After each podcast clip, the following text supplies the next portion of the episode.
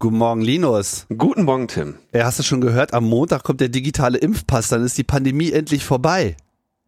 Ja, du musst dich aber noch impfen lassen vorher, ne? Ah. Ja.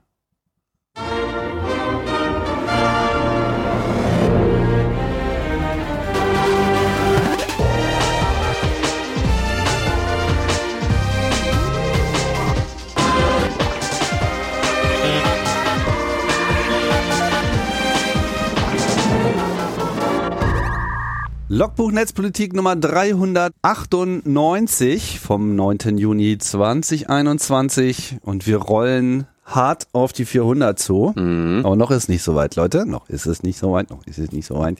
Ihr müsst eure Begeisterung noch ein wenig im Griff halten. So ist es. Ach ja. Und dann im Fass.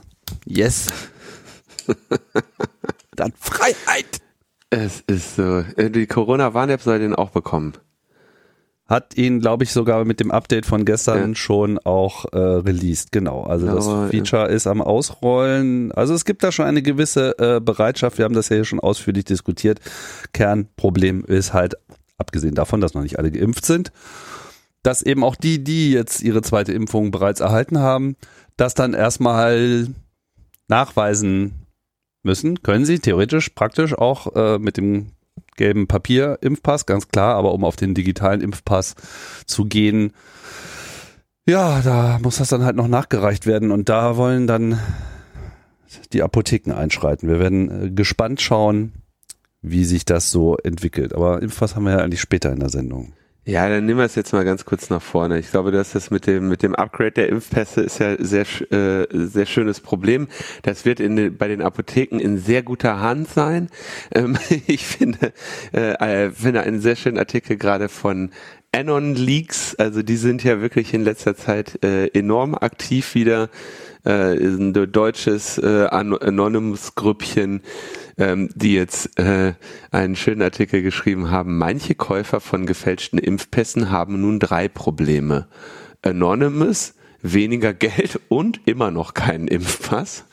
Die haben sich nämlich äh, angeschaut, dass es ja auf Telegram einen sehr lebhaften im Schwarzmarkt für äh, Impfpässe gibt und haben dort auch äh, sich in den entsprechenden Gruppen als Anbieter äh, dargestellt und haben dann von zumindest einem Käufer gesagt, ja, um dir den ausstellen zu lassen, brauchen wir halt einen Scan von deiner äh, Gesundheitskarte und deinem Personalausweis und äh, irgendwie 150 Euro, 50, damit es eine Woche schneller geht. Und ja, haben dem natürlich dann keinen geschickt, aber haben hier anonymisiert dann den äh, den Ausweis und die äh, Krankenkassenkarte äh, veröffentlicht und auch sehr genau beschrieben, wie man äh, anonyme Falschangebote auf, ähm, auf Telegram machen kann und Impfpassfälschungsinteressentinnen abziehen kann. ja, ist gar nicht so einfach, illegal vorzugehen, wenn man es eigentlich nicht so richtig drauf hat. Mhm. Das äh, fällt mir immer wieder auf so. Also das ist wirklich, also diese Anon League Seite ist sehr interessant. Also erstens schreiben die sehr schön, so, ne? so mhm. ist das wirklich so einfach? Haben sich Anonymous Aktivisten gefragt, sind diese Menschen wirklich so naiv, dass sie 100 Euro oder mehr an ihnen völlig Unbekannte zahlen, nur weil sie die Hoffnung hegen, Impfpässe zu bekommen, ohne geimpft worden zu sein? Ja, sie sind so naiv. irgendwie so mehrmals, ne? naja, wer das alles glaubt, was die glauben, dann ist natürlich auch nicht äh, überraschend, dass die das glauben, was äh, wir reden. Naja, sehr schön. Genau. Und dann haben sie, äh, streuen sie, und das finde ich insofern, also ist eine ganz interessante ähm, Vorgehensweise, weil sie dadurch natürlich auch ähm, Unsicherheit in diesem Markt sehen. Ne? Und das versaut oder gefährdet natürlich auch potenziell das Geschäft der echten Betrügerinnen, die dort ähm, ja han handeln mit gefälschten Impfpässen, was wirklich eine äh, eine echt äh, unschöne Sache ist. Ne? Ja, insofern ist das wirklich eine echte Dienstleistung wiederum an der Gesellschaft, sowas, äh, da, da so eine Unsicherheit reinzuspeisen, was vielleicht die Polizei alleine gar nicht schaffen könnte, mhm. auch wenn die da sicherlich auch hinterher sind, da habe ich gar nicht so viel Zweifel. Also ja, das wird noch spannend sein zu sehen, wie viel Erfolg äh, die Leute dann am Ende wirklich haben oder ob sie da nicht sozusagen ein doppeltes Problem haben, immer noch nicht geimpft und auch noch irgendwie auch noch eine Anzeige an der Backe. da, der, da könnte der Sommer nicht so gut laufen. ja, das ist ähm, hat natürlich zwei Seiten. Also es kann natürlich auch sehr gut sein, dass es hier äh, im Prinzip sich um Verzweiflungstäterinnen handelt, die sich irgendwie sorgen, weil sie keine Impfausweis haben, hier in eine äh, stärkere gesellschaftliche Benachteiligung zu geraten. Und diese gesellschaftliche Benachteiligung ist ja abzulehnen. Deswegen lehnen wir ja auch aus grundsätzlichen Erwägungen diese Impfpass Kontrollen und Infrastrukturen ab, solange nicht die alle Menschen ein Impfangebot hatten. Ja, also wir diskriminieren ja immer noch hier über 50 Prozent der Bevölkerung, die bisher einfach nicht die Möglichkeit hatten. Äh, und gleichzeitig, wenn die alle einmal die Möglichkeit hatten, wird man hoffentlich potenziell nicht mehr äh, eine Impfpasskontrolle brauchen. Insofern äh, so eine ein allgemein Ding, was grundsätzlich abzulehnen ist und was ich habe mich ja letztens noch mal ein bisschen über dieses Thema unterhalten, dass also sich einen Impfpass zu fälschen ähm, kann auch echt nachhaltig zu Problemen führen, dann vielleicht, wenn man es sich anders überlegt, geimpft zu werden. Das ne, ist eine Sache, dir so ein äh, gelbes Heftchen auf Telegram zu ordern beim dritten, vierten Versuch und äh, damit vielleicht irgendwo rumzurennen, aber nochmal eine ganz andere Nummer, damit in der Apotheke zu stiefeln und dir einen digitalen Pass geben zu lassen. Weil wenn du dann äh, irgendwie ne, offiziell registrierter Impfling bist, dann nochmal einen Arzt zu finden, der dir, äh, der dir quasi eine Impfung verpasst und dann irgendwie feststellt, hm, du hast ja schon digitalen Impfpass oder was auch immer. Ne? Ähm, das heißt, du hast dann keinen Weg mehr zur richtigen Impfung, wenn sie dir dann endlich geboten wird, ohne dich potenziell der Urkundenfälschung und des Verstoßes gegen, gegen alle möglichen Infektionsschutzauflagen zu ähm, beschuldigen oder zu belasten. Äh, das sollte man sich also wahrscheinlich sehr gut überlegen, wie weit man da mit diesen gefälschten Dingern gehen möchte. Ähm, alles eine sehr unschöne Situation. Der einzige Weg daraus ist ähm, impfen, impfen, impfen, sage ich ja immer wieder. Mhm. Und hoffen, dass wir irgendwann eine Impfquote haben, äh, dass wir uns die paar Spinner einfach leisten können, die diese Dinger fälschen oder die, die äh, sich nicht chippen lassen wollen und äh, was da nicht alles gibt.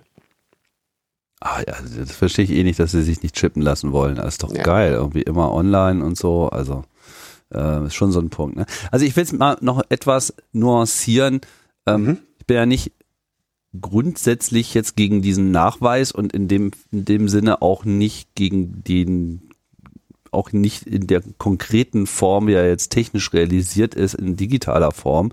Das Problem, und das ist ja das, was du mit deiner Kritik primär meinst, ist, zu welchem Zeitpunkt ist das Ding dann äh, zwingend und bindend? Ne? Und von wem wird es äh, wo in welcher Situation getestet? Man kann ja jetzt durchaus äh, das Ding einführen. Die Frage ist nur, ab wann äh, kann man damit eben auch wirklich sagen, so, du hättest ja jetzt die Gelegenheit gehabt, warum hast du es nicht gemacht? Jetzt müssen wir das halt irgendwie einschränken. Ne?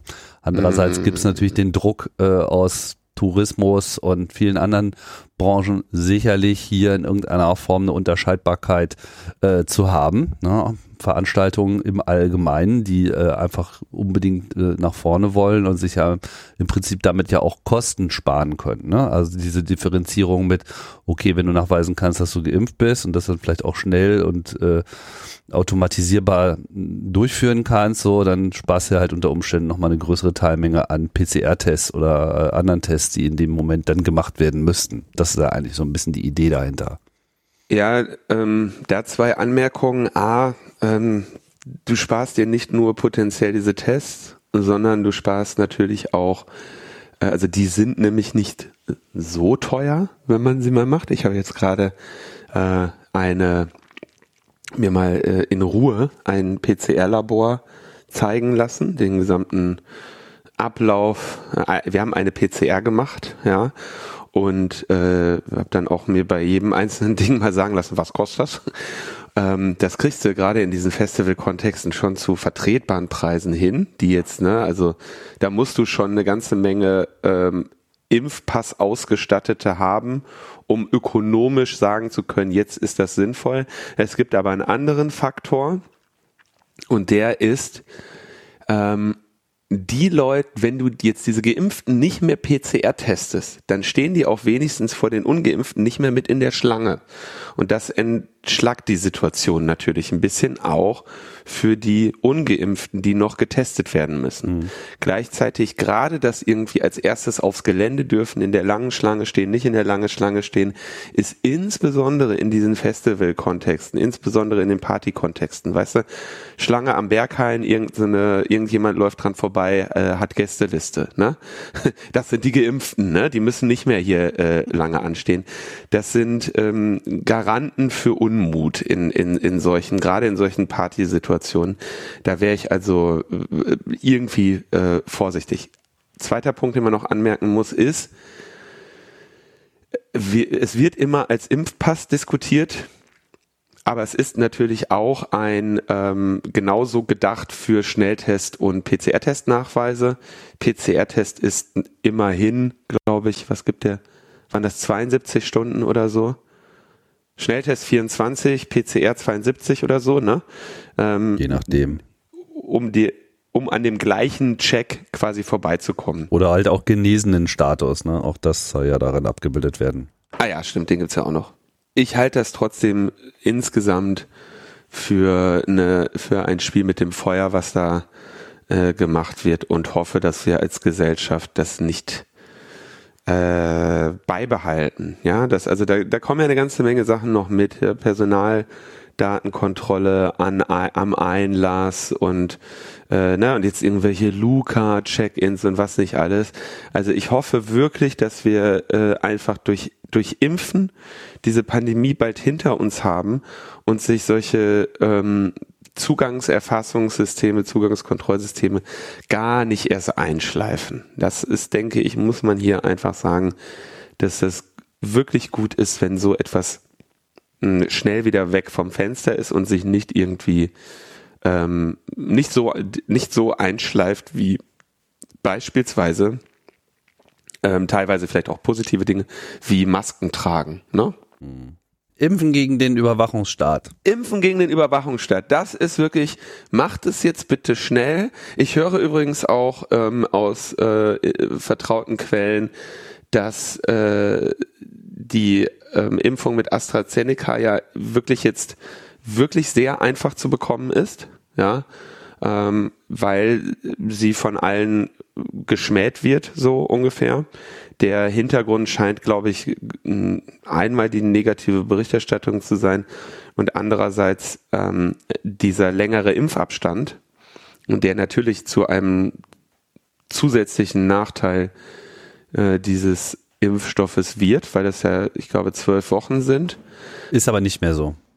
Das ist ja schon aufgehoben worden. Ja, herzlichen Glückwunsch, aber das ist ja zu Lasten der Wirksamkeit der Impfung. Ja, richtig. Also ich will jetzt hier keine UKW-Folge aufmachen, aber äh, hm. was eigentlich jetzt ansteht, wäre zu sagen, AstraZeneca als Erstimpfung, mRNA als Zweitimpfung ja. hat nachgewiesenermaßen weder das Abstandsproblem noch äh, und hat außerdem noch eine höhere äh, Wirksamkeit. Da muss sicherlich noch ein bisschen nachgeforscht werden, aber das ist so das, was sich abzeichnet das sollte jetzt das, das sollte auch das Versprechen sein, damit am Ende dieses Astra nicht weggeworfen wird. Und dann ist es natürlich so, ne, je früher man sich erst impft, umso schneller genießt man den durchaus nennenswerten Schutz der Erstimpfung. Wenn man dann sagt, okay, dem Astra kann noch mRNA nachgegossen werden, das wird auch ordentlich anerkannt und so, dann hat man den kürzeren Impfabstand und das erscheint mir eine Entscheidung und Maßgabe zu sein, die schon längst äh, in der Form äh, versprochen werden sollte. Es ist die Empfehlung der STIKO, aber ich habe irgendwie nicht den Eindruck, dass das ähm, sich für die Arztpraxen logistisch auch umsetzen lässt. Dass die dir nämlich heute sagen, alles klar, wir, wir vereinbaren nun mit dir Erstimpfung Astra, Zweitimpfung mRNA und zwar zu folgenden Daten und wir können sicherstellen, dass wir die Pampe dann auch haben. Da scheint es dann irgendwie doch zu viel Konkurrenz, um die mRNA-Impfstoffe zu geben. Ja, das wird sich halt erst im Juni dann so auflösen in Deutschland. Äh, rein theoretisch ist es grundsätzlich so, wenn du Zweitimpfbedarf anmeldest, dann kriegst du das eh zugeteilt, weil da gibt's Priorisierung für. Inwiefern man das an den Erstimpfungen offiziell belegen muss, kann ich nicht sagen. Das ist es sicherlich etwas, was es jetzt in der nächsten Zeit auszukäsen gilt. So, dann haben wir, äh, also jetzt haben wir äh, Impfpass Deutschland, Impfpass Telegram, EU-Impfpass äh, soll jetzt auch oder wird jetzt kommen. Ähm, dazu gebe ich jetzt mal, wir haben jetzt ja gesagt, welche, welche grundsätzlichen Probleme wir dabei sehen. Ähm, aber Patrick Breyer hat heute kommentiert, was äh, passieren wird. Das EU-Parlament hat jetzt also dem Vorschlag der Kommission zugestimmt. Ähm, und damit wird ist die Verordnung für digitale Covid-Zertifikate auf EU-Ebene verabschiedet.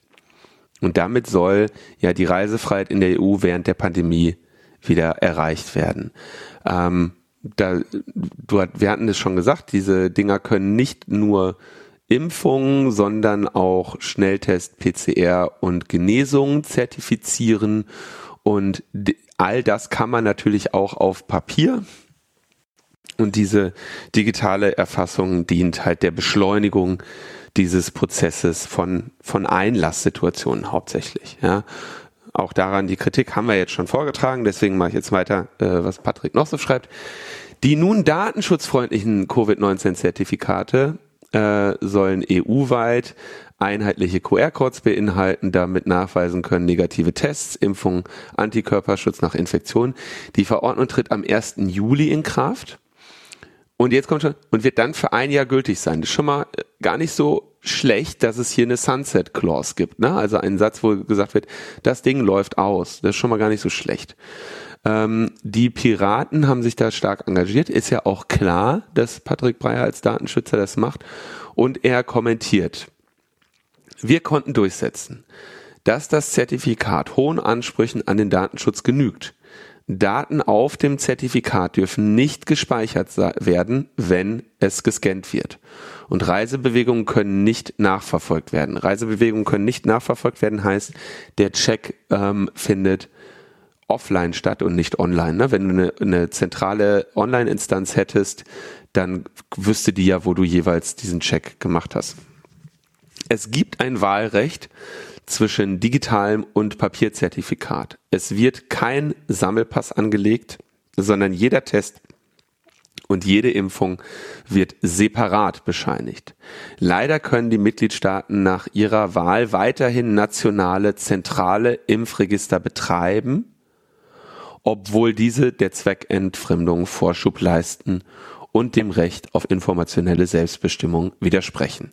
Was er damit aussagt, ist, ne, wir müssen jetzt auf, de, auf der nationalen, auf der Bundesebene schauen, dass wir Impfdatenbanken weiterhin verhindern, wenn sie aus anderen Gründen oder in anderen Kontexten entstehen.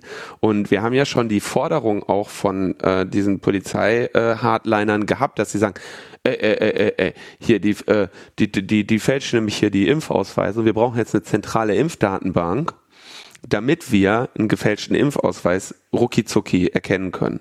Ne?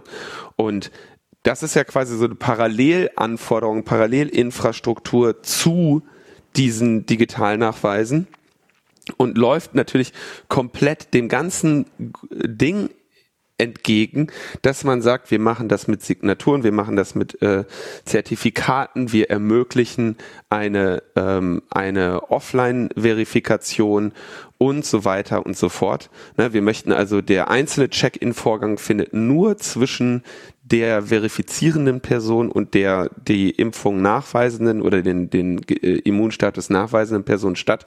Und am Ende wissen die Ausgebenden nicht, wie oft oder ob du überhaupt deinen Impfpass jemals benutzt hast oder wo. Und diejenigen, die jeweils wissen, dass du ihn irgendwo vorgezeigt hast, die dürfen ihn noch nicht mal speichern. Das sind schon äh, nennenswerte Vorgaben, muss man einfach mal auch anerkennen. Ne? Es gibt äh, offenbar so teilweise richtige kleine Schritte im universal falschen. Ähm, aber wenn man jetzt trotzdem zulässt, dass ein EU-Mitgliedstaat sich eine Impfdatenbank anlegt, dann sind natürlich all diese Bemühungen auf EU-Ebene ähm, umsonst, weil du halt irgendein äh, Rainer Wendt in Deutschland hast, der dann hier groß rumtrommelt oder irgendwelche anderen tatsächlichen Diktatoren in anderen Ländern, äh, die dann eben doch wieder alles abschaffen, was hier ähm, auf EU-Ebene versucht wurde, um dieses Tool irgendwie weniger schlimm zu machen. Ich meine, es gibt ja noch ein anderes Argument für diese Impfregister, muss man ja auch sehen. Und da gilt es natürlich jetzt auch mal eine gute Lösung zu finden. Geht ja gar nicht nur jetzt um eine Schattendatenbank, um eine Impfung nachzuweisen, sondern äh, es wäre ja auch mal ganz sinnvoll aus Staatsperspektive, da haben wir wieder diesen alten ähm, Disput und diesen, diesen Konflikt, diesen generellen Konflikt mit, wenn ich so einen Staat ordentlich führen möchte, ja, und richtige Entscheidungen fällen muss, dann muss ich, brauche ich ja auch eine Grundlage dafür, brauche ich auch eine, Datengrundlage im zunehmenden Maße dafür. Ne? Und wir hatten das, glaube ich, ja auch schon mal diese Diskussion, wenn wir äh, Bundeskanzlerin wären, ja, hätten wir einen enormen Datenbedarf, weil wir würden ja gerne unsere Entscheidungen auf Grundlage wahrer Informationen äh, fällen. So geil wie wir sind. Und wenn es halt ums Impfregime geht und dieses wie viele Dosen müssen wir eigentlich planen? Was müssen wir eigentlich für eine Aktion fahren, um Leute dazu zu bringen, zu impfen? Wie ist denn so die Durchimpfung mit Masern eigentlich wirklich in Deutschland und was könnte man denn da mal unternehmen und wie viele Impfdosen für Grippe müssen wir denn bestellen und so weiter und so fort? Selbstverständlich hilft ein Impfregister, wenn man es denn hätte bei solchen Entscheidungen. Wenn das jetzt sozusagen aus grundlegenden Datenschutzinteressen problematisch ist, das ist sicherlich problematisch, ja, heißt ja nicht unmöglich, dann muss man sich da auch ein Konzept überlegen, wie man äh, diesem Bedarf irgendwas anbieten kann. Das finde ich auch äh, eine Debatte, die meiner Auffassung nach generell zu Datenschutzdebatten gehört, gehören muss. Allein schon, weil es natürlich auch immer so dieses Standard-Gegenargument ist mit so, ja, der Datenschutz verhindert ja, Punkt, Punkt, Punkt. Hatten wir ja im Laufe der Pandemie äh, auch permanent. Und ich finde, da, da muss dann die allgemeine Diskussion sich auch mal hinentwickeln und, und, und Konzepte anbieten. Ja, wobei ich jetzt nicht den Eindruck habe, dass es diese Daten überhaupt nicht gibt. Ja, also dass das, das alles gerade im Dunklen navigiert. Ne? Und man kann sich ja über einen Informations- und Datenbedarf durchaus auch Gedanken machen, ohne irgendwelche riesigen Zentralregister anzulegen. Ja gut, ich meine, wir hatten das schon bei dieser Terminvergabe, als die noch zentral erfolgt ist, äh, in Berlin zumindest, ne? Ähm, mit wer kriegt denn jetzt einen Brief und wer, wer ist denn hier irgendwie vorerkrankt? Also äh, es gibt einen Bedarf und es kann auch in Zukunft wieder einen etwas anders gelagerten Bedarf geben. Und für dieses grundsätzliche Problem von der Staat müsste mal genau Bescheid wissen, um schnell richtige Entscheidungen fällen zu können, äh, da, dafür muss man halt auch mal eine Lösung ähm, sich erarbeiten, die eben durchaus konform ist mit den anderen Bedenken, mit das darf äh, kein äh, diskriminierungsfähige Datensammlung sein. So, was natürlich bei Daten immer das Problem ist. Das, das, das kriegen wir nie aus der Welt. Das ist eine Abwägung, wie man so schön sagt. Ein Spannungsfeld. Ja, plus, wenn du dann erstmal die Daten hast, dann kommen natürlich auch wieder alle und sagen, hör mal, das sind ja praktische Daten, die könnten wir auch noch hierfür verwenden. Können wir ja die Kiffer finden und so. Mhm. Ja, also da, ja es ist schwierig. Es ist schwierig. Ich habe nicht gesagt, es ist nicht schwierig. Nur gesagt, man muss diese Diskussion führen. Okay, let's go. Okay, dann haben wir in der letzten äh, Sendung und in der Sendung davor ausführlich über die Pläne zur Ausweitung des Staatstrojaner-Einsatzes gesprochen. Wir haben uns als Chaos Computer Club dagegen positioniert. Facebook und Google haben sich dagegen positioniert. Und ähm, gestern haben sich dann, hat sich dann die große Koalition geeinigt. Und zwar sowohl beim Bundespolizeigesetz als auch beim ähm, Verfassungsschutz rechts. Ähm, und ähm, ja, das ist natürlich eine schwere Enttäuschung, denn wenn man jetzt auf das, also nochmal zur Erinnerung, das Bundespolizeigesetz ist das, in dem gesagt wird, jo, hier, äh, wir machen präventive äh, Telekommunikationsüberwachung, mit anderen Worten von Leuten, die noch gar keine ähm, Straftat begangen haben. Und also die werden nicht einer Straftat verdächtigt, die haben noch gar keine begangen. Wir dürfen trotzdem ähm, mit dem Staatstrojaner äh, infizieren.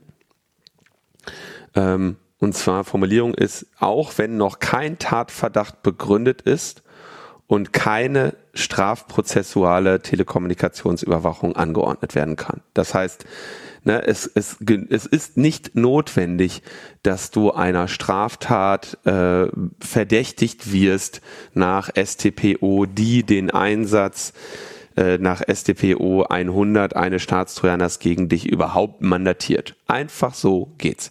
Saskia Esken hat dazu im Februar gesagt, dass auf gar keinen Fall präventiv, also nicht unterhalb der Schwelle der Strafprozessordnung Staatstrojaner geben soll.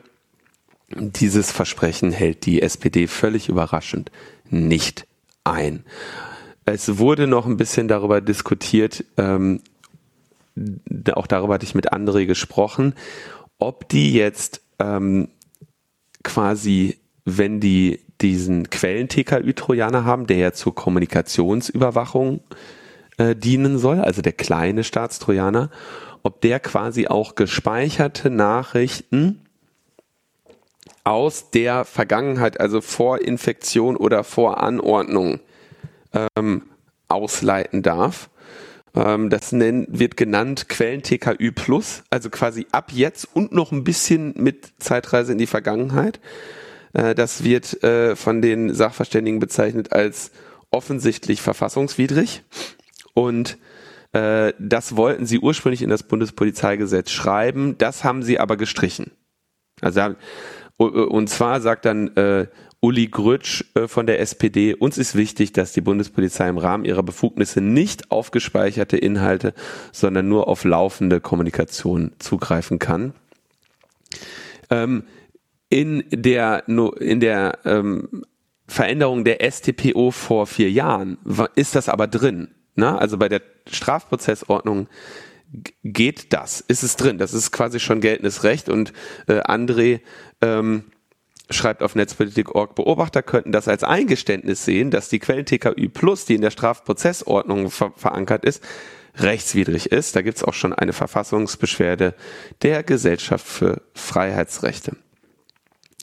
Ähm, außerdem wurde, haben sie sich jetzt geeinigt, ähm, die auf die Verfassungsschutznovelle und damit sollen beide Gesetze ähm, äh, am Donnerstag verabschiedet werden. In der Verfassungsschutznovelle, also dem Recht für Geheimdienste Staatstrojaner einzusetzen, ist dann auch die äh, Quellen TKÜ Plus drin. Also alle, also im Rahmen der STPO als Strafverfolgung und im Rahmen der geheimdienstlichen Tätigkeit gibt es die ähm, Quellen TKÜ Plus, also nicht nur zukünftige, sondern auch vergangene Kommunikation, die als offensichtlich verfassungswidrig ist, gegen die es schon eine äh, Verfassungsbeschwerde gibt. Nur im Bundespolizeigesetz gibt es die jetzt nicht. Also du fragst dich wirklich, wer da, wer da die Verhandlungen führt und ob da, ob die überhaupt nachdenken, was sie da machen. Ähm, ja, das ist übel. Und das ist natürlich auch wieder frustrierend, weil wir seit über einem Jahrzehnt gegen dieses äh, kämpfen, weil wir ähm, hier überhaupt nicht sehen, wie die Probleme, äh, die in irgendeiner Form überhaupt mal gewürdigt werden und es hier halt äh, inklusive der Entscheidung übrigens ist, dass die Provider und Plattformanbieter den, den Geheimdiensten dabei helfen müssen, dein Handy zu hacken. Und das ist ein, also ein, ja, ein absoluter äh, Skandal und eine Überschreitung von, ja, von allem. Völliger, völliger Irrsinn. Kann ich nicht anders sagen. Ja. Total. Heftig. Verfassungsschutz, die jetzt irgendwie gerade äh, wieder in den Nachrichten aufgetaucht sind, weil sie mal eben in Sachsen irgendwie den den Vizeministerpräsidenten irgendwie Datenprotokolle äh, aufgebaut haben, weil er ja sich gegen Nazis geäußert hat. Und du weißt ja, das ist ja in Sachsen wirklich ein schwieriges Thema, wenn man sich da gegen Nazis äh, wendet, so und das das geht dann einfach gegen die Mehrheit, ne? Und was gegen die Mehrheit ist, das äh, landet dann im Minderheitenbericht. Und das ist halt, äh, ne? Eine Story von Philip K. Dick, irgendwie von 1956, der Minority, Report, falls irgendjemand von euch den Film Minority Report aus dem Jahr 20, äh, 2002 noch nicht gesehen hat, das wäre jetzt sozusagen äh, der passende Filmabend zu diesem Kapitel in diesem Podcast.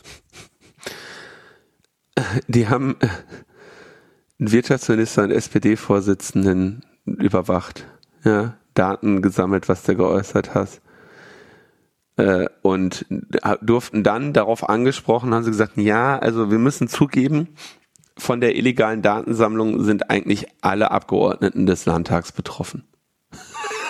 das ist so, das ist so absoluter Wahnsinn. Ja. Nicht nur den, nicht nur den Wirtschaftsminister. Ja, nein. Äh, wir haben also der, wir haben nicht nur den Wirtschaftsminister beobachtet, wir haben den kompletten äh, Landtag äh, beobachtet. Das könnte ja sein, dass, dass, da, dass da was Illegales passiert. Ja? Nicht, dass sich da nachher Antifaschisten sammeln. Äh. Das, das ist ja Zustände, ja. Schlimm. Äh, Facebook-Einträge ausgewertet. Ungeheuerlich, also es ist Läuft nicht gut. Martin Dulig sagte MDR Sachsen, er habe das Auskunftsersuchen, also das hat er bereits vor Monaten gestellt und eine sechsseitige Antwort des Amtes erhalten mit lauter belanglosem Zeug. Irgendwie so, hier, da hat er gesagt, Nazis sind scheiße auf Facebook. da muss man nicht lange drüber nachdenken, um zu checken, dass das halt absoluter Wahnsinn ist, was diese, was wir die da machen lassen. Ne? Und dass man, dass man, dass man längst äh, sich darum kümmern müsste, äh, diese Institutionen wirklich zu reformieren und äh, oder stillzulegen oder überhaupt zu schauen, was wir da alles uns für, für Verfassungsfeinde in den Verfassungsschutz geholt haben. Stattdessen sagen wir, ey, voll geile Idee, wir haben eine, wir haben eine Idee, ihr könnt einfach alle hacken und äh, wer euch im Weg steht, muss dabei helfen. Also das ist ja generell einfach noch ein Problem in unserer Gesellschaft, dass wir diese Vorstellung aus dem, bei den Leuten nicht rauskriegen, dass das an sich eine notwendige und tolle und wichtige Funktion ist. Ja, der Name Verfassungsschutz ist natürlich dann an der Stelle auch klug gewählt. So, ja, irgendjemand muss ja die Verfassung schützen. Dass das unser aller Aufgabe ist, macht sich an der Stelle irgendwie nicht so richtig breit. und äh, vor allem, wenn man sich halt das Gebaren der äh, des Verfassungsschutzes in den letzten Jahrzehnten. Wir hatten das ja, glaube ich, auch schon äh, mehrere Male und wir hatten auch dieses wunderbare äh, Gespräch auf LNP äh, 300 mit ähm, äh, Martina Renner. Martina Renner, genau. Oder, ja. Genau das. Und ähm, die sich da ja auch klar geäußert äh, hat und das auch weiterhin tut und die einfach diesen Blick gewonnen hat, wie viele das ja auch gewonnen haben, was aber einfach kaum mehrheitsfähig ist. Also diese Vorstellung, man, man sieht das ja auch schon bei der Polizei, diese Abwehrschlachten, die da äh, schnell geführt werden. So, ja, man darf ja nicht die Polizei unter Generalverdacht stellen, das sind ja, die beschützen uns ja. Doch. So, ja, und dann, naja, was heißt Generalverdacht? Also muss ja kein Generalverdacht sein, reicht ja schon ein Verdacht und dafür gibt's ja genug äh, Anhaltspunkte. Und es ist natürlich so, dass man das grundsätzlich verhindern muss, weil jedes einzelne Übertreten äh, dieser roten Linien, derer es ja einiger wichtiger gibt, ist an sich schon ein Problem. Und man sieht aber eben auch äh, in zunehmendem Maße, dass ja so aus Polizeikreisen und natürlich auch aus Geheimdienstkreisen immer wieder alles ausgenutzt wird, was irgendwie ausgenutzt werden kann, weil es eben keine richtige Kontrolle gibt. Weil wir zwar auf dem Papier eine Kontrolle haben, aber die ist halt äh, geknebelt und mit den Händen auf dem Rücken gebunden unterwegs und kann dementsprechend eigentlich nicht sehr viel mehr tun, als äh, die Unwilligkeit, über sich selbst Auskunft zu geben im kleinen privaten Kreise, ohne die Möglichkeit, das auch nur weiterzuleiten an der Öffentlichkeit, zur Kenntnis zu nehmen. Das ist im Wesentlichen alles, was wir an Kontrollmechanismen haben. Und das ist natürlich dann auch ein ganz normales Ding, Ja, da kann man denen dann wahrscheinlich noch nicht mal einen Vorwurf machen, weil die leben natürlich auch in so einer Bubble, in der sie die ganze Zeit erzählt bekommen, wie wichtig das ja ist, was ihr da gerade tut. So, und macht doch mal. Ja, aber wir hauen euch dafür nicht auf die Finger weil wir müssen euch ja beschützen, dass irgendwelche anderen daherkommen. Und können mir sogar durchaus vorstellen, dass es da viele Leute gibt, die sehr wohl vollkommen überzeugt davon sind, dass sie da das Richtige tun, aber einfach den Kontakt zur Außenwelt äh, an der Stelle schon vollständig verloren haben. Und dem muss halt einfach Einhalt geboten werden. Es kann nicht sein, dass ein Verfassungsschutz äh, so kontrollfrei ist, immer wieder mit diesem Pauschalargument, dass wenn es nicht geheim abläuft, dass es ja dann nicht funktionieren würde. Das Gegenteil ist richtig.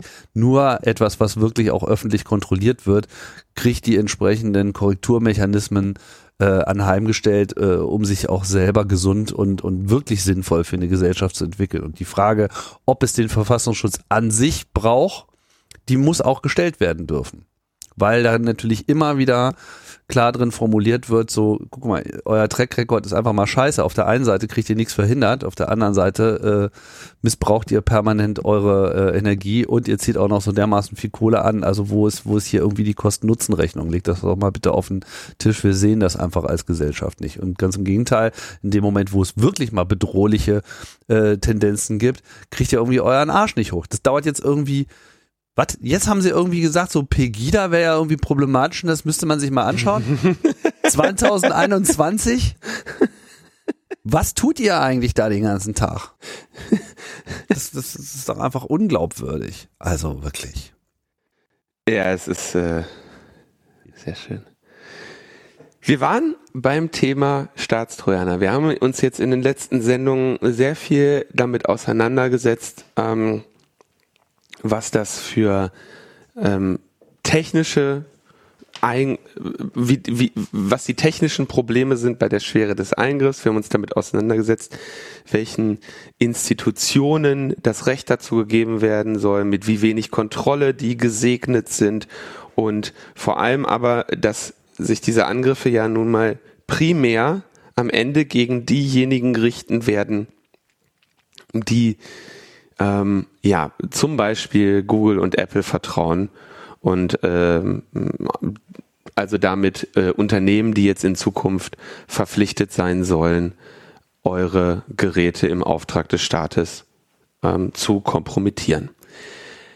Wir haben uns auch darüber auseinandergesetzt, damit auseinandergesetzt, dass sie eigentlich viel zu viele Daten haben, die Strafverfolgungsbehörden und regelmäßig in der Flut der Metadaten ähm, ja, ersticken und kaum noch arbeiten können. Und jetzt gibt es aber einen viel äh, beachteten Fall, wo die mal ganz anders an die Sache rangegangen sind. Und ich sage von vornherein, dass ich nicht ganz sicher bin, ob ich das jetzt gut oder schlecht finde. Das würden wir gerne erstmal hier unter uns ein bisschen versuchen zu erörtern und würden uns da auch freuen, ähm, äh, wenn wir das im ähm, in den Kommentaren bei uns unter der Sendung von euch mal hören würden, wie ihr auf den Fall blickt. Es gab ja unterschiedliche ähm, Messenger-Apps, die sich auf die eine oder andere Weise spezifisch auf ähm, ja für Kriminelle ähm, angeboten haben. Also äh, Phantom Secure, EncroChat. Ja, EncroChat waren eigene Geräte mit äh, so einer du geheimen Boot-Partition und äh, einem ähm, ja, angeblich sicheren Messenger und EncroChat wurde kompromittiert.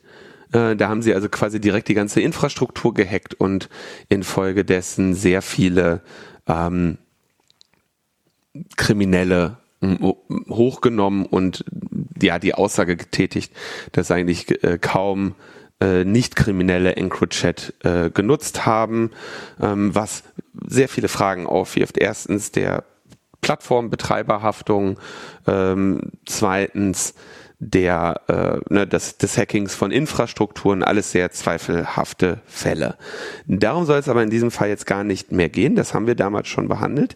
Hier geht es darum, dass sie offenbar begonnen haben, ähm, und zwar ist das hier eine internationale äh, Zusammenarbeit von australischen Behörden und dem äh, FBI, nachdem eine, eine solche Software äh, hochgegangen ist, haben, hat das FBI im Prinzip mit einem Informanten selber so eine ähm, App ja, lanciert.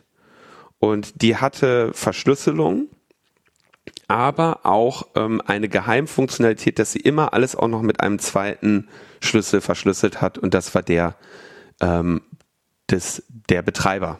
Ja, also du hatte, um es einfach zu machen, die Leute dachten, sie hätten eine verschlüsselte App. In Wirklichkeit ähm, haben, konnte aber das FBI jede Nachricht mitlesen. Ähm, und äh, das haben sie von 2018 an hochgezogen, wenn ich das richtig sehe. Und das war so ein Invite-Only-Ding, ähm, wodurch sie ja quasi, oder nee, Oktober 2019 haben sie es hochgezogen. Ähm, und diese App, da brauchte man einen Invite. Jetzt könnte man sagen, diesen Invite haben sie wahrscheinlich durch diese Invite-Regelung konnten sie vielleicht so ein bisschen sicherstellen, dass ihnen nicht allzu viele normale, nicht kriminelle Nutzer da ähm, Neues rein generieren, ja, oder sie irgendwie nicht wirklich Kriminelle äh, überwachen, weil sie denen quasi einfach den Zugang zu dem System ähm, durch so ein Bürgensystem ver, ver, verwehren konnten und haben also seit Oktober 2019 20 Millionen Nachrichten gesammelt und abgehört und jetzt ähm, geerntet. Also unendlich viele oder sehr viele Ermittlungsverfahren daraus ähm, abgeleitet und ähm, in Australien allein wurden äh, von tausenden Polizeibeamtinnen ungefähr 500 Durchsuchungsbeschlüsse durchgeführt, 224 Personen verhaftet und mehr als 525 ähm, ja, Strafanzeigen ausgestellt. 104 Pistolen oder Schusswaffen beschlagnahmt und 45 Millionen australische Dollar in Cash sowie Tonnen von Drogen ähm, beschlagnahmt. Das ist nur Australien. In der äh, in Europa und den USA wurden in insgesamt 16 Ländern 800 Menschen verhaftet, 32 Tonnen Drogen, ähm, 250 Schusswaffen, 55 äh, Luxuskarren und mehr als 148 Millionen Dollar in Bargeld und Kryptowährungen. Ähm, das ist ja jetzt nicht mehr so viel wert. Gerade. Was? Die Kryptowährung? ja. Na, die Frage ist, äh, ob sie die wirklich beschlagnahmt haben oder, oder wieder nur irgendwie ein Wallet haben und sagen, das ist aber jetzt, das darfst du jetzt nicht mehr benutzen. Die haben sie wahrscheinlich gleich, gleich verhökert, deswegen gehen die Preise runter. Na toll. Danke. Also ich habe, also ne, das ist, ähm, achso und genau, 20 Millionen Nachrichten von 11.800 Geräten ähm, äh, verdächtigter Krimineller. Das ist schon eine ziemlich krasse Nummer. Und ähm, ich, also ich, mir fällt es gerade echt schwer, äh, ob ich das jetzt gut finden soll oder nicht. Das ist so ein bisschen wie mit dem Impfpass, ne? So. Die haben, die haben quasi, naja, die haben wie so Anon-Leaks, die haben halt so, so Impfpässe zum Verkauf angeboten. Und alle so, ja, her damit. Und dann so, ja, nee, war alles nur äh, Spaß, wir sacken euch jetzt hier mal ein.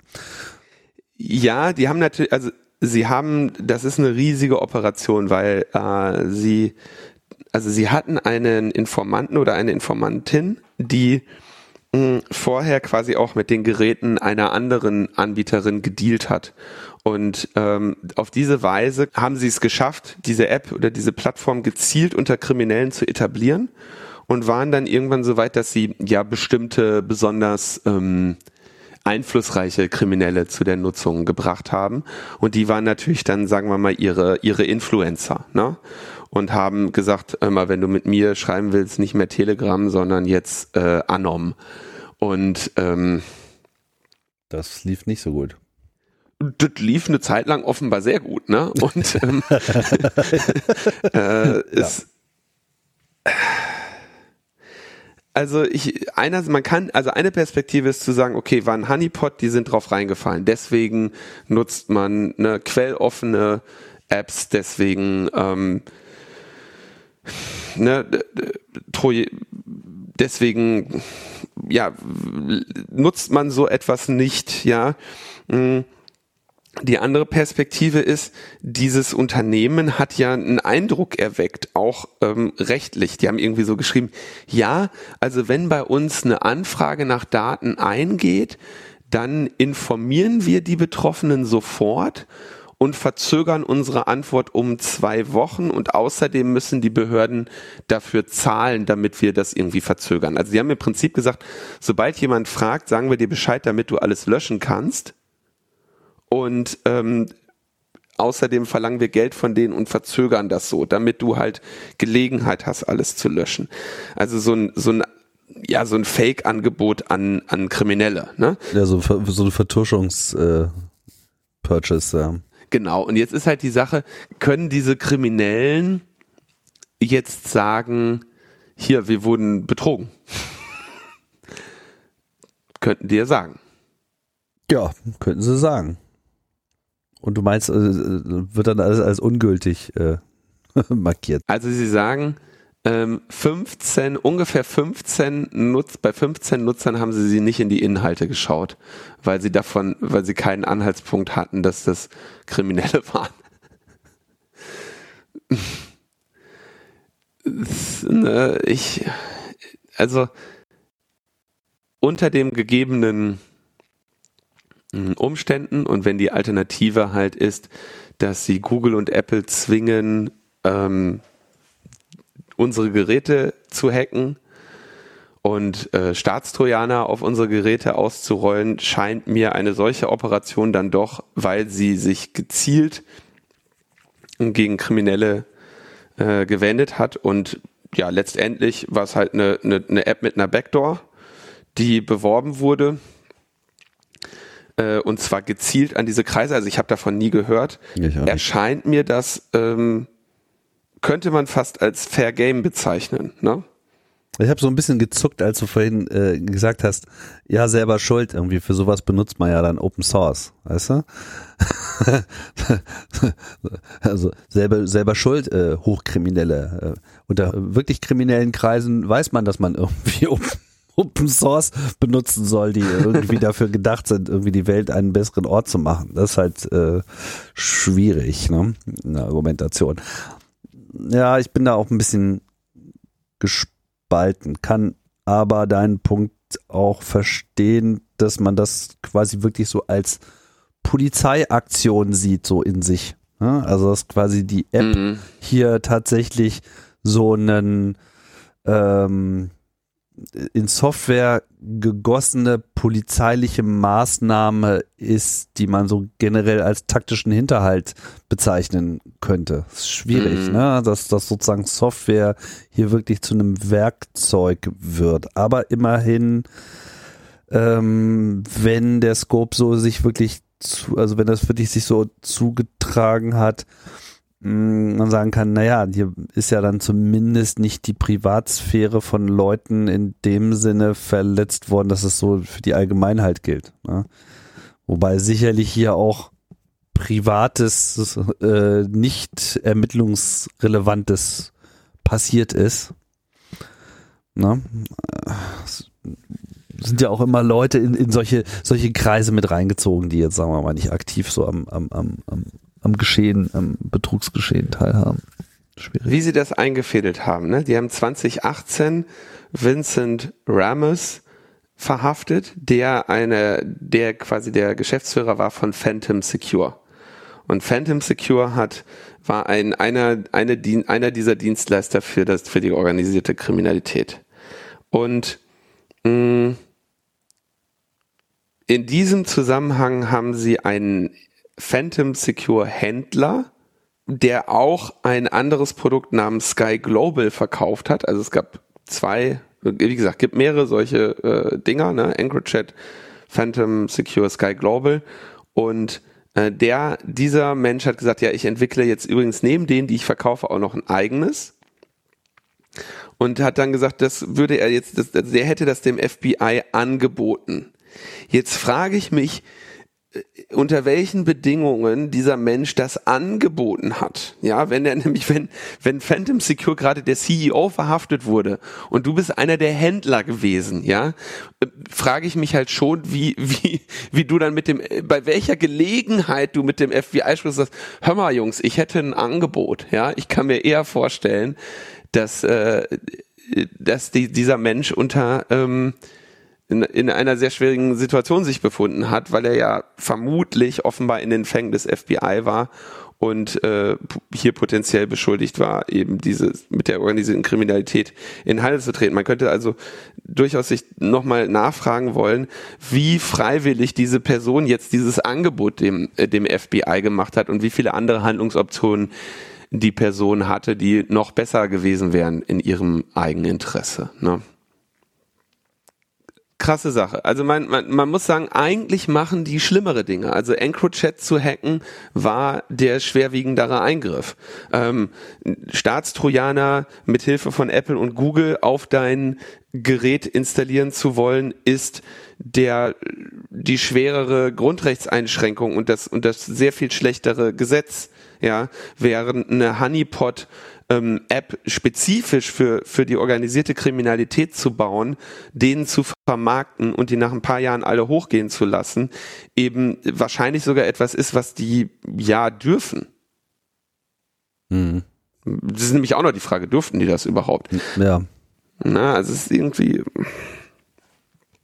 Ja, also würde mich freuen, da in euren ähm, da mal in den Kommentaren eure Meinung zuzuhören, wie ihr denn diese Operation behandelt, äh, äh, bewertet. Ja, genau. Damit winden wir uns aus dem Thema raus. Dann schaffen wir das in der nächsten Woche, in der nächsten Folge vielleicht mal genauer einzuordnen. Die Nachricht ist auch zum Zeitpunkt der Aufzeichnung noch relativ neu.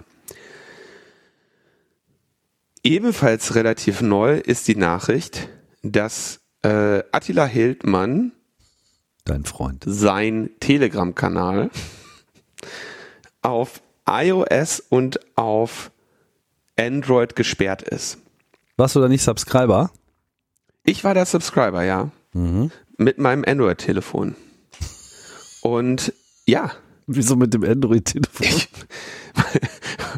Mein iPhone äh, habe hab ich gewisse andere äh, Hygienevorschriften für. Verstehe, wenn schon stilsicher, dann auch äh, durchgehend. Mhm. Ja, ich habe also ich habe ja natürlich äh, einmal ein Privatgerät und dann mehrere äh, Testgeräte und äh, Sp äh, Spielgeräte und Laborgeräte und ähm, auf einem meiner Android-Telefone äh, war ich äh, Telegram äh, Hildmann äh, Follower.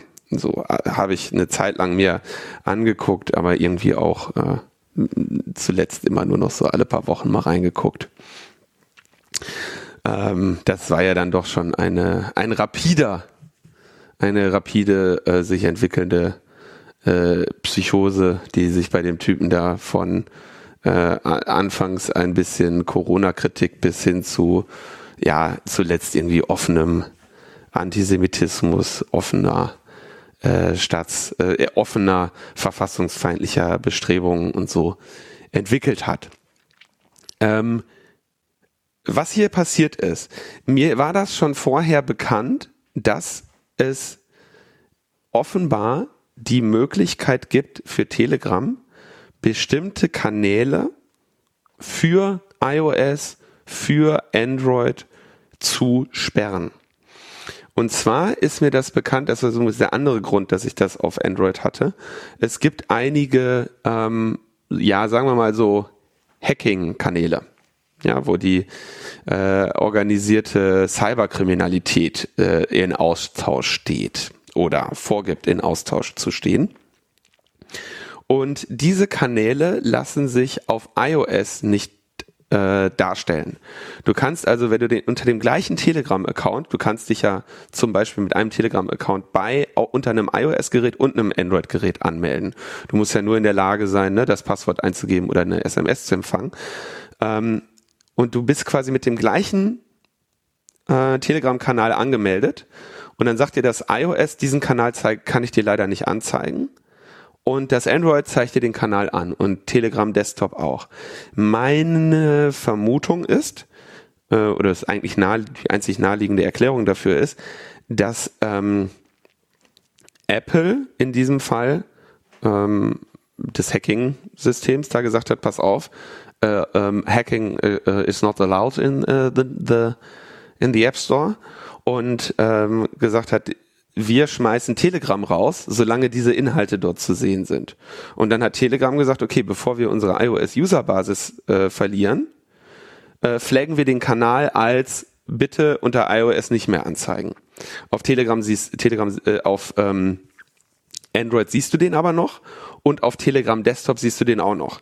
Bei ähm, beim Hilt-Männchen scheint das jetzt so gelaufen zu sein, dass Google und Apple gleichzeitig die Entscheidung getroffen haben zu sagen, den werfen wir, den, den möchten wir nicht mehr sehen. Telegram das mitgeteilt haben und Telegram den Kanal gefleckt hat als zeigen wir nicht mehr auf Android an, zeigen wir nicht mehr unter iOS an. Aber wenn du jetzt Telegram Desktop benutzt, also die App, die unter deren eigener Kontrolle ist, dann kannst du den Kanal noch sehen.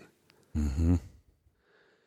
So, mit anderen Worten, also sehr eindeutig, da der Typ auf Telegram selber nicht gesperrt ist, aber auf iOS und auf Android ist diese Sperre sehr eindeutig auf äh, durch durch Apple und Google verfügt und es ist sogar so, dass ähm, Telegram äh, durchaus äh, ja schon länger plant oder Absichten bekundet oder bereitstellt ein quasi nicht zensiertes Telegram, dass du dir dann beispielsweise äh, ne, auf einem selbstverwalteten freien Android aus einer dubiosen Quelle installieren könntest.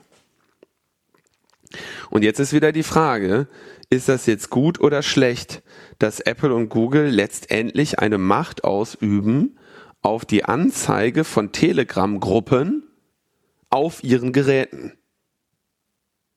Oder ist es, ne, also es gibt ja auch wieder zwei Sachen. Jetzt könnte man sagen, ist es, ist es gut oder schlecht, dass die diese Macht ausüben? Man könnte aber natürlich auch sagen, ist es gut oder schlecht, dass Telegram den Typen nicht äh, einfach mal seine, seine Nutzerbasis entzieht.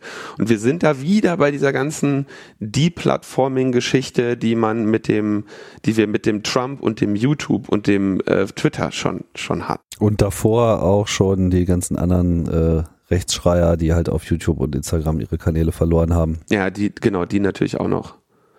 Also es ist irgendwie ein, ein unbefriedigender äh, Vorgang mit befriedigendem Ergebnis, so. Ja. Das ist, das ist in der Tat wirklich schwierig. Also diese ganze Sendung ist voll mit so schwierigen Edge Cases, wo man wirklich jetzt mal nachdenken muss, wo es äh, eigentlich schon nach einer philosophischen Diskussion schreit, äh, um hier mal äh, eine neue Linie auch draus ableiten zu können. Was auch gut ist, weil ich denke, das ist auch erforderlich, dass man da so ein bisschen seine, seine eigenen Linien mal überprüft. Ja, also na, es ist irgendwie. Hm. Ich bin ja insgesamt die man müsste sich, also äh, es erfordert irgendwann übrigens auch mal tatsächlich eine empirische Untersuchung, ob man dadurch, dass man diese Leute verbannt, sie tatsächlich schwächt oder potenziell stärkt. Na, also dieses, oh, auf YouTube kannst du ja kein Schwurbler-Video sehen, ohne dass sie sagen, verteilt mein Video schnell, wer weiß, wann sie es wieder löschen, der Staat klopft bald an meine Tür, weil die unangenehmen Wahrheiten, die ich ausspreche, äh, äh, ne, die werden hier äh, von der Merkel-Diktatur zensiert. Mhm. Ähm, und viele Leute, die das dann, die das dann irgendwie glauben und ähm, ich tendiere potenziell dazu, dass ich es schon besser finde, wenn man denen nicht den Punkt gibt, sie würden irgendwie zensiert oder es gäbe keine Meinungsfreiheit mehr. Ähm, gleichzeitig, ähm, wenn sie die Algorithmen der großen Plattformen nicht mehr zur Verfügung haben und die Bühnen der großen Plattformen, äh, dann hat das natürlich auch zur Folge, dass sie äh, nicht mehr so viele Leute mit ihren Spinnereien erreichen auch so, also ist, ist schwierig. Ich glaube auf jeden Fall, dass das so jetzt nicht besonders toll ist, weil es schon ein, ähm, eine Eingriffstiefe ist, die Apple da in Telegram vornimmt und die Google da in Telegram vornimmt, die äh die Frage ist, wessen Entscheidung war das jetzt wiederum? Also ist das eine Entscheidung, die Google und Apple selbst aus eigenem Antrieb heraus äh, gemacht haben? Ganz sicher war das so. Okay, dann kann man halt auch argumentieren, ähnlich wie bei YouTube auch, ihr habt auch eine Verantwortung für diese Gesellschaft. So. Und ähm, ne?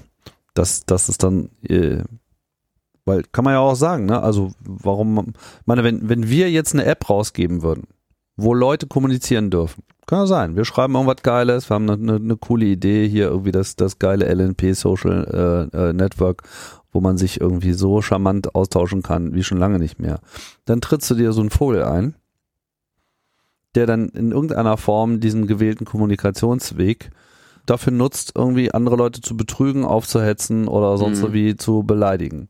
Was tun wir dann? Sagen wir dann so, na ja, also, hm, in diesem Fall übrigens äh, äh, Verherrlichung des Nationalsozialismus, ne, weil der ja irgendwie auch Hakenkreuze gepostet hat. Das ist ja, da ist natürlich, muss man jetzt auch noch die Komponente, darf man nicht verschweigen, dass es hier natürlich auch an den Grenzen, an den, an den verständlichen und guten Grenzen der Meinungsfreiheit in der Bundesrepublik Deutschland sich befindet, ne, weil er das, äh, die Veröffentlichung von, die Inhalte, die der da veröffentlicht hat, eben auch äh, strafbewehrt sind. Also sie haben mit Sicherheit nicht nur gegen die App Store-Richtlinien verstoßen, sondern auch gegen, äh, gegen das Gesetz. Entsprechend wird er ja auch verfolgt. Ja. Genau, aber was, was würden wir denn dann machen, selbst wenn es noch nicht mal äh, solche Gesetze tangiert? So, da hätten wir doch sicherlich auch irgendein so ethischen Threshold, wo wir sagen so, pff, ja, nee, also deswegen dafür jetzt eigentlich nicht. Ja? Ne? Und natürlich gibt es Apps und Plattformprovider, die diese, diese ethischen Maßstäbe jetzt nicht haben. Ne? Also Parler irgendwie äh, hat da sicherlich überhaupt gar keine Probleme. Ganz im Gegenteil, diese Netzwerke existieren ja nur darum, äh, dafür, um sowas zu machen. Da hast du dann eben auch verschiedene Ebenen. Ne? Da hast du so, wer ist jetzt eigentlich der Provider? Also ist es dann irgendwie Apple, die dann Parler ver verbieten müssen, weil Parler irgendwie nicht durchschreitet, so weil ja immer so, so ein bisschen die Frage im Raum steht, was ist, wenn jetzt so ein, so ein, so ein großer Plattformanbieter auf einmal ethisch komplett abschwenkt. So ein Verdacht, den man bei Facebook latent ja auch immer so ein bisschen in der Hinterhand hält. So dieses so, was ist eigentlich hier mit diesem komischen Androiden, der diesen Laden führt? So, wo, was, was hat der eigentlich für ein Menschenbild? Was hat der eigentlich für ein Gesellschaftsbild? Was, was, ja, von wem ist der eigentlich gesteuert? Und äh, in dem Moment, wo Facebook Rogue geht und, und äh, sagt so, ach ja, nee, hier einfach mit Trump, das war jetzt eigentlich auch ganz geil was sie jetzt gerade nicht getan haben, mhm. durch einen gesellschaftlichen Druck letzten Endes, ja, vielleicht auch aus der eigenen Mitarbeiterschaft. Ähm, aber es gibt ja keine Garantie dafür, dass es nicht irgendwie anders abgeht. Und es gibt vor allem auch keine Garantie dafür, dass nicht eben so ein Staat dann auch mal durchregiert, wie wir das in Russland und China und so weiter sehen, wo solche Plattformen überhaupt gar keine ethische äh, Entscheidungsfreiheit haben, wenn da äh, Platz des himmlischen Friedens irgendwie äh, abgefeiert wird in so einem Social Network, dann ist der Laden einfach schneller geschlossen und die äh, Vorstände schneller im, äh, im Knast, als, als sie irgendwie bis drei zählen können. Also bei Pala haben sie es ja gemacht. Ja, aber Pala ist jetzt auch wieder im App Store, ne? muss man mal dazu sagen. Ja, weil die äh, nachgeliefert haben, was ihre. Weil die, ja, weil die da irgendwie Kontrollmechanismen eingezogen genau. haben. Inwiefern mhm. die jetzt greifen und Schlimmeres verhindern, kann ich nicht beurteilen. Aber was, was hier ja der Fall ist, ist, dass irgendwie Telegram im Prinzip gesagt hat, also Telegram hat gewissermaßen gesagt, okay, wir machen das äh, Mindeste. So, wenn ihr sagt, das darf auf iOS nicht mehr erscheinen, in Ordnung, dann machen wir halt ein iOS darf das nicht mehr erscheinen Flag.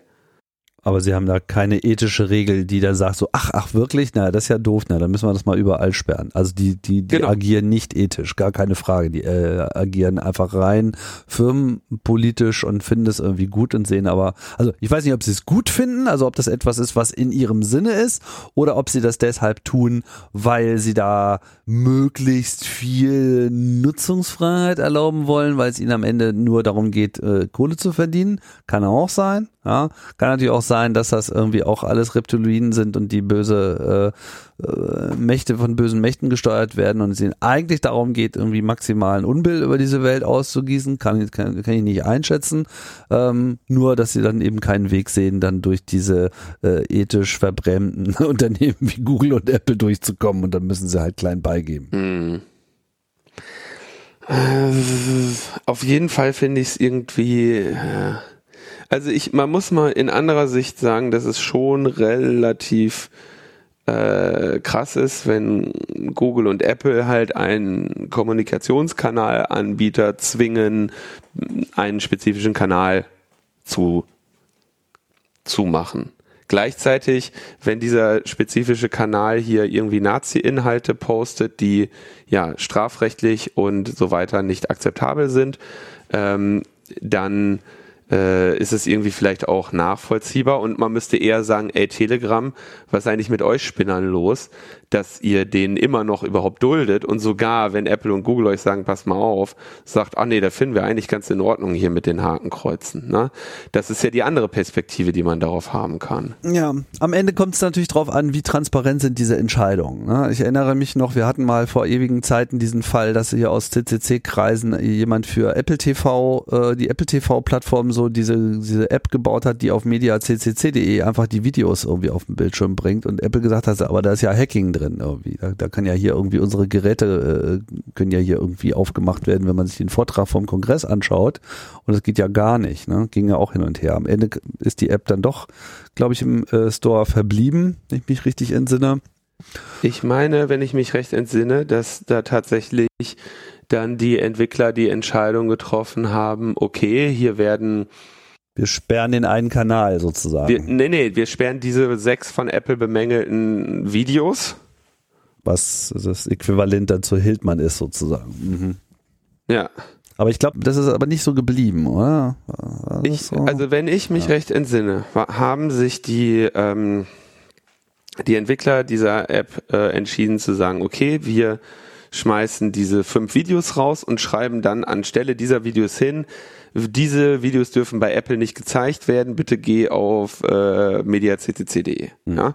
Und dann gab es natürlich auch, muss, muss man eben sagen, gab es natürlich eine Diskussion zu sagen, okay, ist das jetzt, äh, beugt man sich hier dem Zensurregime, ja, oder ist es ähm, ja legitim zu sagen, okay, wir machen das, weisen auf diese Zensur transparent hin, weisen darauf hin, äh, wo sie nicht stattfindet, ja, und ähm, werben quasi anstelle der Zensur für äh, die für die zensurfreien Inhalte, ja und äh, natürlich auch im Nacken dann, dass die Leute, die diese Apple TV App gebaut haben, da ja auch signifikant Zeit reingestellt haben und es dann eben die Entscheidung war, ich weiß gar nicht, wie viele tausend Videos auf mediaccc.de sind, tausende dort gar nicht verfügbar zu machen, weil sechs mehr oder weniger zufällig ausgewählte äh, beanstandet werden. Und das war natürlich die schwierige Abwägung. Ich konnte, ich war an der Entscheidung nicht beteiligt, kann auch beide Perspektiven gut verstehen. Ähm, potenziell würde ich dazu tendieren zu sagen, na komm, lieber die anderen 1000 zugänglich machen, anderen 1000 D zugänglich machen und äh, den Fall öffentlich diskutieren, sagen Zensur, Scheiße, wollen wir nicht, das sind die beanstandeten Videos, also Streisand-Effekt nutzen und so weiter und sich dann in einer Situation wiederfinden, wo du eine Apple TV-App hast, wo tausende Videos geguckt werden können und quasi die, die Wahrscheinlichkeit, dass jemand überhaupt an diese Zensur stößt, enorm gering ist. Ja, weil das ja auch irgendwelche Videos von vor ein paar Jahren waren, wo jetzt nicht unbedingt davon auszugehen ist, dass die, dass ausgerechnet die jetzt geschaut werden. Ne? Mhm. Beide Perspektiven kann ich nachvollziehen. Ähm, aber es ist, also, ja, man kann natürlich auch sagen, es ist eigentlich nett, äh, dass Apple äh, an der Stelle wenigstens sagt, pass auf, wenn die sechs Videos nicht mehr zu, zugänglich sind, dann darf eure App wieder auf das Apple TV. Ne? Natürlich gibt's dann auch die Grundsatzkritik zu sagen, ey, was, äh, ne, ihr habt hier so eine World Garden, ihr macht da den, die Inhaltswächter und so weiter. Und gerade bei den Hacking-Videos hast du das sehr viel bessere Beispiel als ähm, bei jetzt irgendwelchen Hakenkreuzen. Und das meine ich eben mit diesem unbefriedigenden Vorgang mit befriedigendem Ergebnis, weil dass sie es überhaupt machen, ist zutiefst fragwürdig, weil sie es natürlich nicht wirklich auf Basis äh, demokratischer Prinzipien und der Gerechtigkeit äh, machen und es viele Inhalte gibt, die nicht gesperrt werden und so weiter und so fort. Das ist irgendwie alles so ein, ein riesiges äh, Dilemma-Fraktal.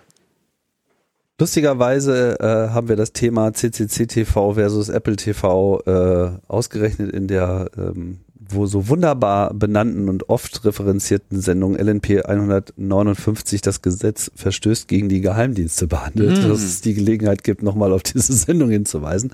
Habe ich übrigens mit Hilfe unserer Transkripte gefunden eben. Fand ich jetzt mal ganz äh, sportlich. Aber hätte ich wahrscheinlich auch so gefunden.